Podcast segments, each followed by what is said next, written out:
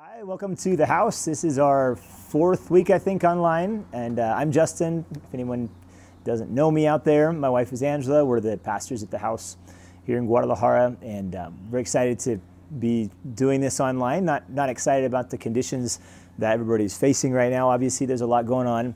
Um, wherever you're watching this from, please know that we are just like everybody. I think we're we're concerned and we're praying and we're trusting and we are, um, you know, hearing reports of bad things and at the same time good things that have happened. So there's, there's a lot of confusion, a lot of uncertainty in the world right now. Um, but we're going to just continue to talk about talk about the Bible, talk about God, and see how some of these things apply to our lives right now. As a matter of fact, I think in in uncertain times, it's more important than ever to be able to see what are the things that actually matter, what are the things that we actually believe, the things that really work so um, just for a few minutes, if I'm going to I'm going to go through a passage in uh, Galatians that we've been looking at for three weeks now. This is the fourth week. It's Galatians five. I'm going to read um, 19 through 22, verses 19 through 22. This passage is well known as the fruit of the spirit. That's the title that usually people give to it. Uh, but I want to focus on the idea that these things are um, they are beyond law, beyond rules, beyond religion in some sense. These are these are underlying foundational values, and there's actually many more than just the nine that are in this list. So I'm gonna go ahead and read it. There's actually two lists here. The first list is very depressing and negative, and the second list is the fruit of the Spirit. It's a lot more positive. But I wanna, I wanna highlight something as I read it. I'd like you to notice something. All of these, or almost all of these that are in these two lists, are focused on our influence on other people. So you'll especially see that in the first list. Let me just go ahead and read it. Verse 19 When you follow the desires of your sinful nature, the results are very clear sexual immorality, impurity, lustful pleasures, idolatry, sorcery, hostility, quarreling, jealousy, outbursts of anger, selfish ambition, dissension, division, envy, drunkenness, wild parties, and other sins like these. So, um, there's obviously other sins besides those, like eating avocado. I think that would be considered a sin. Nobody seems to agree with me on that, but I still stand by my by my theology on that one. Um, these things are all focused on, well, I mean, a few of them are focused on self, but most of them have an influence on other people. It's a destructive influence. It's, you know, looking at outbursts of wrath and jealousy and hostility and quarreling. So these are things that, in a negative sense, are they're hurting people, maybe they're hurting us.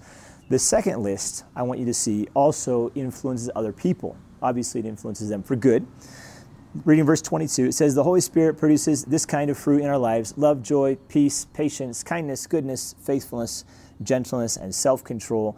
There is no law against these things. So, once again, all those things on that list, the idea here is not that we are going to become perfect, angelic, super introspective, people that we just sort of sit in some serene religious zombie state and never have any negative thoughts or never have any negative feelings. It's really not talking about perfecting ourselves. It's talking about how we influence other people. It's talking about how our lives relate to those around us. And that is actually a huge theme in Scripture, way more than we probably realize, how holiness and God and faith really have a lot to do with obviously our relationship with God, but they have a lot to do with our relationship with one another. So, as the Holy Spirit's at work in you, as He's at work in me, the goal is not just to become perfect. The goal, more than anything else, is to know how to how to relate to one another, which is actually a lot harder than just living a, a perfect self-introspective life. Like really, we need to be looking at how we're relating to other people. So why don't we go ahead and pray? Um, I'm going to make a few comments about some of these items in this list, and um, we'll close in just a few minutes. Won't be very long, but I want to want to get started with a quick prayer. If you'll join me, thank you, Lord, for your love for for us and for your grace in our lives. Thank you that even in the midst of such crazy, weird, unpredictable circumstances, you have not changed, and your word is still as valid as ever. And these truths and these character qualities and these principles even though the applications might look different, Lord, they, they haven't changed. I just pray that you give us supernatural understanding and grace. Lord, give us, give us grace, give us wisdom, give us patience, all these things in this list as well. We want to be able to really reflect who you are in our day to day lives. In Jesus' name, amen. Amen. So I was thinking a little bit um, this week about this idea of of rules. Um, I, I, know I talk about my kids a lot. They're a big part of my life. I love them very much. If you have children, you have probably already figured out that there is no possible way that your rules, that you could come up with the right rules and enough rules to foresee every crazy thing your kids are going to come up with. You know, if you ever notice that, it's like you can come up with 29 rules and they will come up with 2,900 things outside those rules that technically aren't disobeying you, but they are still things that they shouldn't probably have, have done in the first place. And so as a parent, it's like you're always playing catch up. You're like, okay, we're going to make a new rule, and okay, I can't believe you thought about, it, but here goes another rule. I remember my mom dealing with this, and my dad. We have um, there's six kids in my family. I'm the oldest of six, so there was a lot of rules. There was a lot of them. Um, just crazy detailed little minutia trying to control and keep us from killing each other um, but i remember my mom saying just kind of in frustration to my to the fourth child so i'm the first like i mentioned so the fourth his name is mark he's an awesome guy he survived childhood by the grace of god but he was a holy terror when he was a kid and he will tell you that um, he grew out of it so there is hope if you have a holy terror in your house um, but he is a um, he was very extroverted and very creative and his expression of life. And so um, my mom said many times, and to this day she says, like she, she couldn't come up with, like she couldn't even foresee the crazy stuff he was going to do to be able to tell him, don't do that. You know, normally you can at least be like, oh, I know that kid, he's going to probably walk off that edge or, you know, do this or eat that or so you can kind of be like, hey, don't do that. With Mark, it was like he was eight steps ahead of her the whole time. Um, I remember one instance, just one of many, where uh, he realized that he could use the hallway of our house as a runway and the couch at the in the living room at the end of the hallway as a launching pad, and he could open the window. And he was five. Okay, he was five years old. He figured this out uh, that he could launch himself into the front yard at great speeds, and um, and not die and freak everybody out. I mean, you can only imagine what that must have looked like to people standing outside the house, you know, like walking by the street or neighbors that are just like randomly looking out of their house, and all of a sudden this body just five year old, launching himself out the window because he jumped off the couch and catapulted out into the yard. Um, that was just one of a million things that my mom had to make a rule saying you cannot run down the hallway and jump on the couch and fly out the window. You know, it just seems like a no brainer, but she had to make all these rules. Um, more recently, much more recently, with my, my own family, our, our third born son, uh, third born child, Jet, many of you guys would know him. He's nine now, but when he was, I think, six, um, my daughter came to me and she's like, Dad, did you know that Jet has a TikTok account? And at that point, I hardly knew what TikTok was. It's a lot more common now, a lot more popular. But three years ago, maybe it was two years ago, I don't know.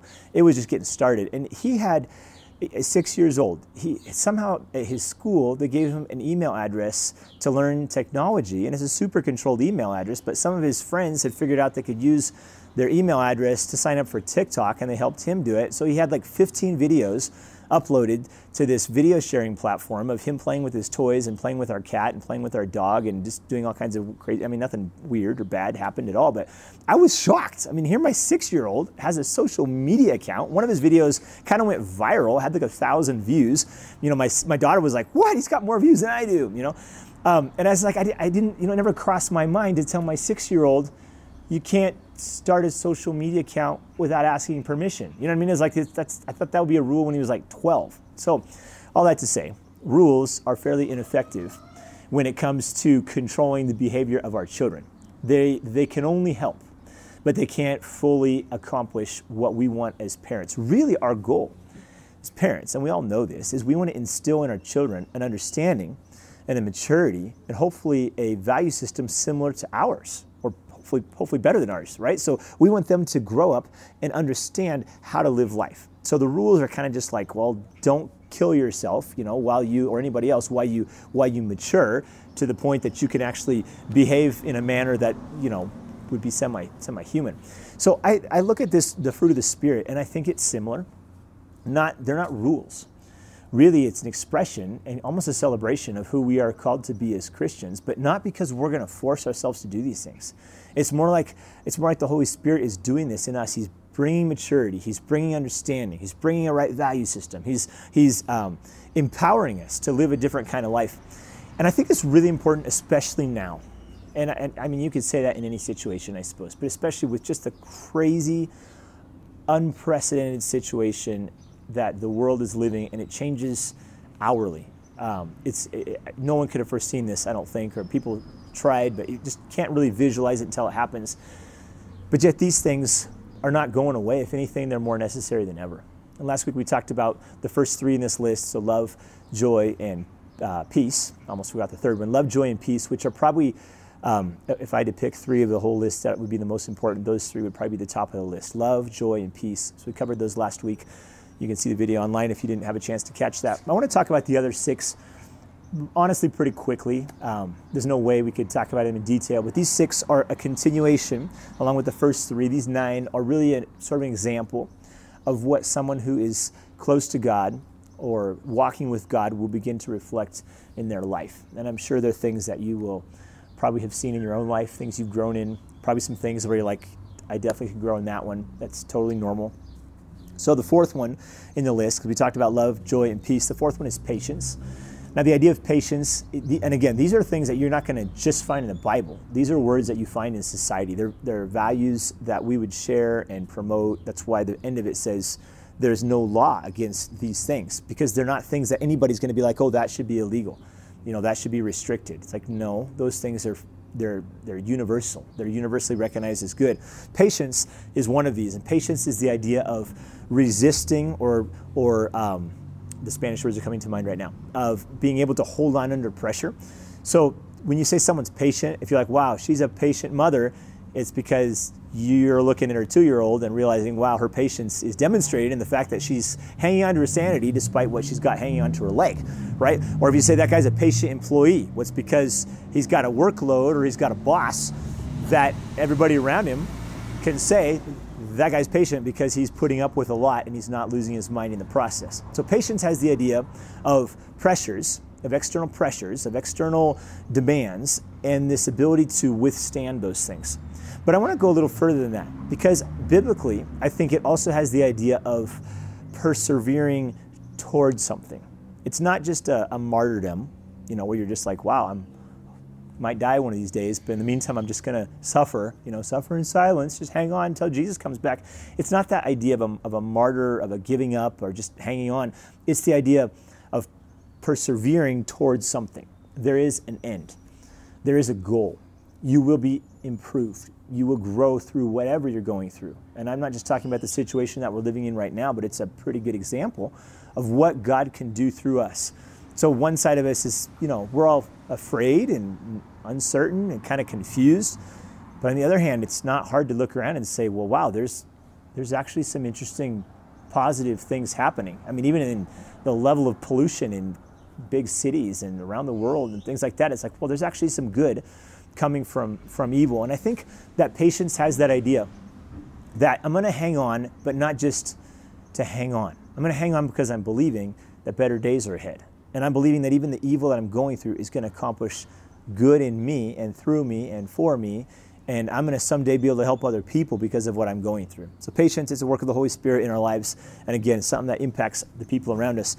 Um, the next one in the list, and in Spanish, it's amabilidad. Let me look up what this translation says in English. Um, goodness, no, kindness, I'm sorry.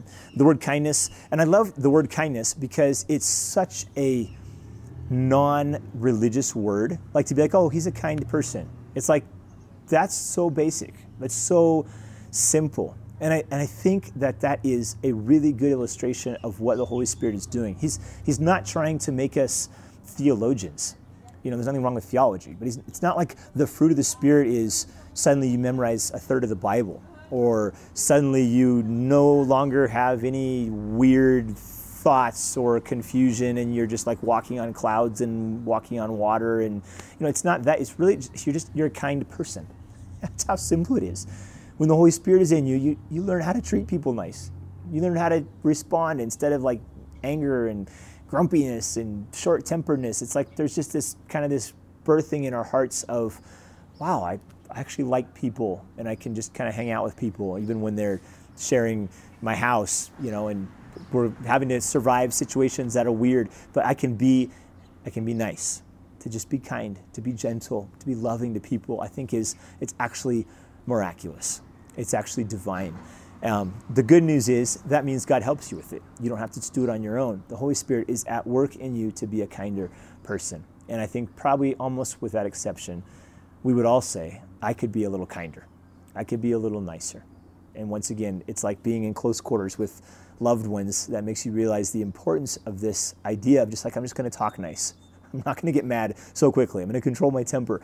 Um, I think they're values that, that the Holy Spirit wants to continue to do and grow in us throughout the rest of our lives. The next one in this list, um, kindness, eh, after patience, kindness is goodness. The word goodness has two senses to it. It's on one side, it's a moral goodness, uh, meaning you're, a, you're good, um, like you don't, you're not living in corruption, you don't lack integrity. It's the idea of being a good person morally. But it's even more so, it's the idea of being good to others, like you do good things. Now, it's not good works. There's a difference because you can do good works without being good. Goodness is a quality that the Holy Spirit creates in us which produces good works. But those good works are like spontaneous, they're natural, they're the outflow of a goodness that is within our own character. And again, it's the result of the Holy Spirit, but we are going to demonstrate it. It's this partnership thing that we see in all of these all of these different gifts of the Spirit, of these different fruits of the Spirit. So um, actually, yesterday I saw a good good illustration of this, and I mentioned it on, on Instagram too. Uh, there's a one of our one of our staff members. His name is Gerardo Jerry. A lot of people know him as Jerry. He's our barista. Awesome guy. A lot of you guys know him. He um, we were, we were in our coffee shop, which, as you probably know, probably know, we've closed, and it is now a community kitchen, and we're preparing meals, over 100 meals every day that we take out to people that are in vulnerable conditions. And so we have a list of people, and we go with masks and gloves and all the precautions and all the hygiene and all the requirements. And so it's a it's a social outreach program, and I know a lot of you have donated to that. So thank you so much for doing that. Anyway, we were about ready to leave, or a couple of the guys were about ready to leave to take these meals. And so they'd opened the door, which is normally closed. And they came upstairs to grab the stuff. And right then, someone walked in the door, came upstairs. He looked really sad. We didn't recognize him. I've never seen him before. But he said, Hey, is there, you know, who's in charge? I just wanted to see if you guys happen to have a job opening. He's like, I need to get a job. And you could see, I mean, he didn't give us his backstory, but you could see in his face sadness and desperation and and hopelessness. And um, it, I, I, mean, I can feel it. It's, it's sad. We, a lot of people are going through that right now. So we're like, hey, no, actually, we're closed, and you know, we're, you're not able to continue coming in here, but we're so sorry if down the road when we open up you can come back and ask again so you know a couple uh, chava the, the, administrator and i responded that way to him and you know we were nice but all of a sudden from across the room jerry shouts hey friend have you eaten lunch and I mean, I hadn't even thought of that. But he's like, hey, have you eaten lunch? The guy's like, no, actually, you know, actually I hadn't. And he, he turned around to leave. And right then, when Jerry shouted that, he turned around. was like, no, I, I haven't. So Jerry ran over, handed him a, a, plate full of food that they just prepared. And the guy kept, went on his way. And honestly, that it's a small act, but it was so spontaneous. And I loved it. It was so heartfelt. It was like, hey, I, you know, no, we can't give you a job, but we can give you lunch. You know, that's what we have in our hand. And I think the idea of goodness isn't massive acts of incredible world earth saving things. It's, it's literally what can you do in the moment that's good? How can you help somebody in the moment in the situation? And I told him afterwards how, how much I appreciated that. It was, it was just like, that's beautiful. It is really, really beautiful. It's the Holy Spirit working in our hearts. So, you know, the, the moral of the story is not, you know, come to the church and get a, get a meal and go hand it to somebody. That's, there's just a few people on our staff that are doing that because we have to follow pretty strict protocol the moral really is what do you have? What do I have in, in my day to day life? You know, when you're on a Zoom meeting with your friends or your coworkers, when you're talking to your family members who are quarantined somewhere, when you're, um, I don't know, whatever you're doing in your life, to just realize there is goodness in me. Not because I'm trying to be good, but because a good God is filling me with his presence. And therefore, I am going to be alert almost without thinking about it to see needs. And I have permission and I have grace to meet those needs in whatever way I possibly can. I think the world needs more and more of that. If we're all thinking that way, honestly, it's going to take a negative situation and you're going to be able to put a, a positive light on it. The next thing in this list, um, after goodness, let me look it up here. I should have these memorized. Faithfulness. Um, the word faithfulness in Greek is the same word as the word faith. So, faith, faithfulness, you just have to look at the context and decide which is the appropriate translation into English and in this case, faithfulness is more appropriate, but really it's the idea of faith as well. So a faith in God, but a faithfulness that's also reflected towards other people. And I, th- I think the connection is, um, is even built into the word. It's this idea of that we have faith in somebody, we have belief in somebody, because that person, God, is worthy of our confidence. And so therefore we also have confidence, and people can have faith in us. It's kind of this idea of connection with something bigger, right? So if I'm faithful, someone can trust me. When they feel weak, they can find strength in my strength. And in the same way, my faith in God is a reflection of God's faithfulness towards me. And I think in this, uh, in this crazy world we live in, especially in the crazy situation we're living in, once again, let's, let's be those strong people. Even though we don't know what's going on, we don't know what's happening in two weeks or in two days, but we can trust God. God hasn't changed. And so our trust in God allows us to be people that are strong in many ways for other people. It's a faithfulness that is reflected in. Um, in perseverance, it's reflected, reflected in fulfilling our word and keeping our promises, that people know we're stable, relatively stable, right? Uh, they can come to us and find grace. They can find confidence. They can find encouragement. They can, I was going to say, they can get a hug. Can't really get a hug these days, but the very least, they can get like a thumbs up, you know, or a, a positive message over, over WhatsApp or something. If we can be people that have a connection with God who's always faithful, who never lies, who never changes, whose promises are always yes and amen. If we can have that constancy with God, we can also reflect that with other people. The next thing in this list here, um, lost my place, sorry, is gentleness. Um, the word gentleness is another one of those words that's a little bit hard to translate. A lot of translations actually say humility because it's more than just being, um, it's more than just being like tender or weak in a sense. Some people see it as a negative. It's the idea of, of strength, but a strength that has decided to be kind to people. This a strength that has decided to to give of itself to other people. Um, sometimes, it, like in a lot of cases, the, the idea of gentleness even has kind of has to do with this like strength that's under control. So we're going to be humility, uh, humble. We're going to treat each other well.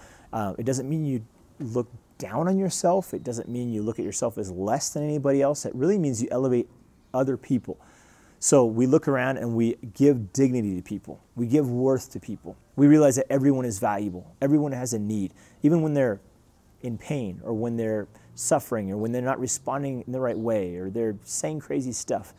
It's this idea that we still are going to treat them with, with as humans. We're just going to give them what they need and we're going to focus on them in a, in a way that's, uh, that's humble, in a way that's gentle. And the last one here, just to finish up, is self control. And self control is a word that, you know, sometimes it's probably used in a negative because we just blew it, lost our temper. Like, I wish I had more self control. Really, self control, it's funny that's in this list because this is the fruit of the Spirit, right? So it's the fruit of the Spirit, and yet it's self control. So it's, it's God giving us the ability to control and decide our own actions. It's something we do. Like it's me controlling myself. It's me doing things the way that I should do, but it's God that gives me the power to do it. And I love it because it illustrates both pieces. It's not me on my own trying to be stronger, trying to say no to temptation, trying to say yes to loving people, trying to, you know, stop getting mad at things, trying it's not just me. It's it's literally God coming into my life and saying, "Here's the strength. Here's the grace. Here's the help. Here's all that you need. Now make the right decision. So it kind of has this reference back as well to, to maturity. You know, it's this idea of being able to make the right decisions, make the right call, and it comes through experience. It comes through having done it wrong a few times. And uh, I, you know, I love. There's been a few things posted online recently that you know you, you're not expected to be at your best when the world is falling apart. It's kind of like take the pressure off. you know what I mean? Like the world is going crazy let's survive. Let's let's do our best, and I think we should do more than survive. But we're not going to be perfect. But you know, self-control. The beauty of self-control is it means you don't have to, in the moment, make a crazy decision. You can kind of step back and see, okay, well, what what should the right response be? And it's you know, while you're locked in your house, you have the luxury sometimes, unless you're on a live a live teleconference call or something like that. But you usually have the luxury of looking at a situation, and being, okay, that email wow, that's bad news. But I'm not going to just fire back another one. You know, I'm not going to freak out. I'm going to think about it. I'm going to I'm going to process it. I'm going to pray for a little bit and then I'm going to reply or then I'm going to react or respond. I think the idea of self-control sometimes is kind of that. It's like, well, let's just take a mature, slow, processed response to life. And just to finish up here, I'm going to pray in just a moment, but I think all of these, all, all nine of these and you could you could write a book about every one, you know, especially some of the ones like love and joy and things like that. But really, the point isn't so much that we would develop all these to perfection. The idea really is that we would walk with the Spirit like in a, in a live, moment by moment fashion. I don't know if that makes sense, but it's not like you're going to have any of these developed 100% ever. None of us are going to be like, okay, I got that one taken care of, and I just got eight more to go. Like, never. Your whole life, you'll be improving and growing and changing. Really, the idea here is the walk with the Spirit. And I didn't read the verse, but it speaks earlier in Galatians 5, literally that phrase, those who walk in the Spirit. It's a walk, it's a process. It's a, it's a live streamed kind of thing, like moment by moment, day by day. We're just going to figure this out as we go along. And I, I, think that's cool because honestly, none of us have all this figured out. We're, we're still trying to figure it out. And we will never have it totally figured out, but God does. And if we can stay connected to the Holy Spirit, these things will fill us and these things will be used in a positive way. And I, one of the things that I've been doing lately, and you might have seen it if you follow me on Instagram, is just because we're stuck in our house, right? So I'll go outside at night with my telescope and look at the stars. And I think maybe two days ago, Angela and I sat outside with my telescope, um, pointing at the moon for like two hours, which is weird. We've never done that.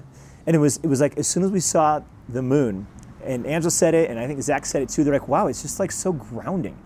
It's so stable because it's just there chaos on the earth, right? No one knows what's going on.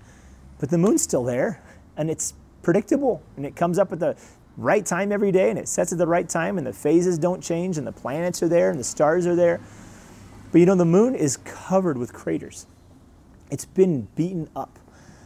It's, it's had so much happen to it. You can see it written across its face, and yet it is still there, faithful and I don't know, there was just something grounding. Angela put, Angela put on worship music and we actually started praying for a while. We live streamed some of it, which is sounds weird maybe, but it was like so refreshing to look beyond the earth and realize the universe hasn't changed. And if the universe hasn't changed, God hasn't changed. Honestly, there's so much that has not changed. These things haven't changed. More than anything, the promises of God. You know, as you stand outside it in the evening and you watch the sun go down, don't look at the sun, it's not good for your eyes. But as the sun goes down, you see stars come out and you see the moon come out and you realize something. I don't know if you've stopped to think about this. Those stars were there all along. Like right now, there are stars everywhere. Right now, the moon is somewhere. But during the day, we don't look at it. We can't even see it because there's so much else that's distracting us, so many things that are shining brighter, like the sun, for example. Nothing wrong with that. But at night, you realize there was things that were there all along, and we just didn't see them.